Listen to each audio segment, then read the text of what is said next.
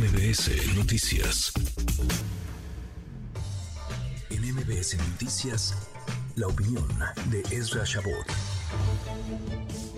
Ezra, querido Ezra Shabot, qué gusto, qué gusto saludarte. Es eh, la brutalidad, la descomposición y el retrato de la ausencia de autoría. El caso de Tezcaltitlán en el Estado de México. ¿Cómo estás, Ezra? Muy buenas tardes. Hola, buenas tardes, Manuel. Buenas tardes al auditorio. Pues sí, ya te lo decía Ricardo Ravelo, detallando lo que ahí sucedía. Mm, yo quisiera un poco añadir a esto el hecho de que, pues si bien no voy a salir a la defensa de Alfredo del Mazo ni de ninguno de sus gobernadores que pues no hicieron lo que debían de hacer, pero sí esto está vinculado no solamente a la inoperancia de algunos gobernadores, sino a una estrategia a nivel nacional porque pues finalmente son delitos federales, que insiste, insiste en que no hay que confrontar.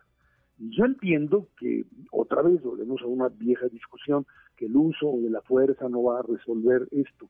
el problema es si este uso de la fuerza está sustentado fundamentalmente en un Estado de Derecho, en leyes, porque de lo contrario, lo único que hace, no solamente en este momento, porque ya se les puede ahora sí que el control total y espérate la reacción de la familia michoacana y su capacidad todavía de cobrar venganza de lo que los pobladores lo hicieron en este juego de venganzas donde los que tienen que perder pues son más la población civil que los propios criminales y en donde yo lo que te diría es estamos ante una situación en donde si el ejército se dedica porque también a la Guardia Nacional como el elemento como que va a resolver y poner orden pero en realidad lo que ha hecho la Guardia Nacional y el Ejército es administrar el negocio.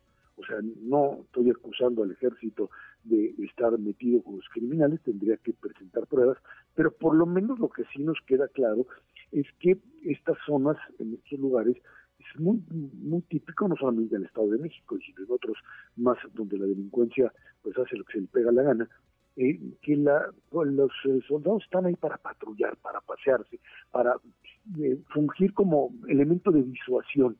Y es algo que finalmente pues, lo que hace el crimen organizado, y lo decía alguno de los especialistas en esto, es pues esperarse a que se vayan, porque no van a estar patrullando todo el tiempo. Entonces, pues te aguantas un mes porque está el ejército, aparece otro conflicto en otro lado, se tienen que mover, no tenemos una Guardia Nacional como para ocupar todo el territorio nacional, aunque sí lo quisiera el presidente, pero lo cierto es que en ese momento pues vuelven a tomar el control y el tema del negocio, lo que decía, el tema fundamentalmente del cobro de piso, que eh, afecta económicamente, aumenta precios, te vuelve incosteable la producción y te manda a la gente a, situaciones de pobreza.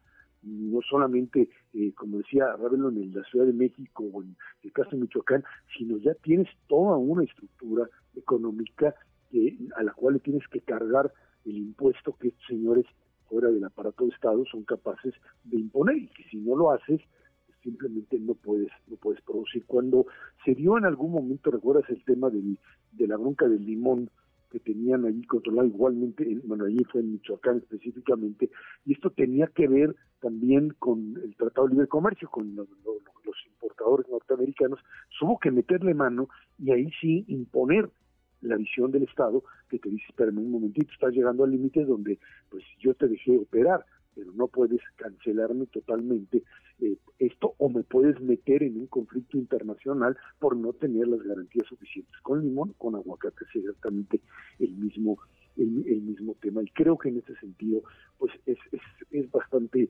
difícil encontrarle una solución rápida siempre y cuando pues no estés dispuesto ahora sí que pues ahora sí que hacer valer la ley y que los gobiernos estatales, y esa es la siguiente parte, los gobiernos estatales, Manuel, tienen necesariamente que empezar a formar a sus cuerpos policíacos. No hay posibilidad. Y hay, hay casos exitosos, es en diferentes momentos, en distintas etapas. Eh, pienso hoy, por ejemplo, hoy México 2023, la policía Yucatán. Es una policía bien formada, que tiene sus protocolos, que tiene la capacitación, la profesionalización, el equipamiento y Yucatán, ahí están los resultados pues eh, tiene, digamos, niveles eh, de paz eh, considerables. En su momento, la, la policía de Nuevo León, ¿te acuerdas? Después de una etapa muy oscura, muy negra con Rodrigo, Medina, exacto, en donde pues se le metió lana el sector empresarial y rescataron prácticamente a un Estado que se estaba eh, perdiendo. Es decir, sí hay buenas prácticas, sí hay buenos eh, ejemplos,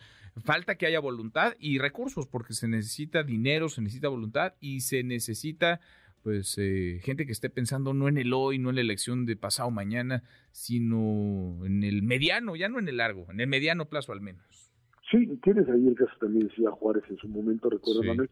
Y lo que yo te diría en todo caso es que eh, pues eh, tiene que ver con una concepción que este gobierno ha manejado de centralizar absolutamente todo. Y como ha centralizado el poder, el tema federal prácticamente ha quedado pues atado a un control estricto, hay que recordar la Secretaría de Hacienda es la que mueve ahí, no ha hecho de siempre, pero en este momento digamos se convierte un órgano que tiene la suficiente capacidad como para decirle al gobernador, bueno, pues estás aquí o estás en otro lado, porque si no, no te doy el dinero, no te lo suelto, aunque esté estipulado y etiquetado, la burocracia es capaz de destruir simplemente aquello que pues está definido como algo que se tiene que entregar y que pues te lo puedo detener que ad infinito. Y creo que ahí es donde está el problema fundamental, modelos de centralización excesiva que no le permiten ni siquiera a gobernadores que en su momento tampoco quisieron asumir la responsabilidad, eso hay que sí hay que decirlo, pero pues, si no encuentras un modelo federal en donde puedas equilibrar la posibilidad de un poder estatal y municipal propio, por lo menos estatal, y frente al modelo nacional y encontrar esos equilibrios no vas a poder resolver este problema. Aplicación de la ley, la posibilidad real de, detener delincuentes, desarmarlos y dejar de, pues, eh, permitir, dejar de permitirles que sigan haciendo negocio a costa de la ciudadanía sería, digamos, la apuesta más complicada. Por lo pronto eso no hay aquí en el país. Pues sí, pues sí, porque si el Estado se hace para atrás, si las policías están ausentes, si no hay ley, si nadie gobierna, los delincuentes se meten hasta, literalmente hasta la cocina. Abrazo, gracias, Ezra. Gracias, al contrario, buenas tardes. Muy buenas tardes. Redes sociales para que siga en contacto: Twitter, Facebook y TikTok. M. López San Martín.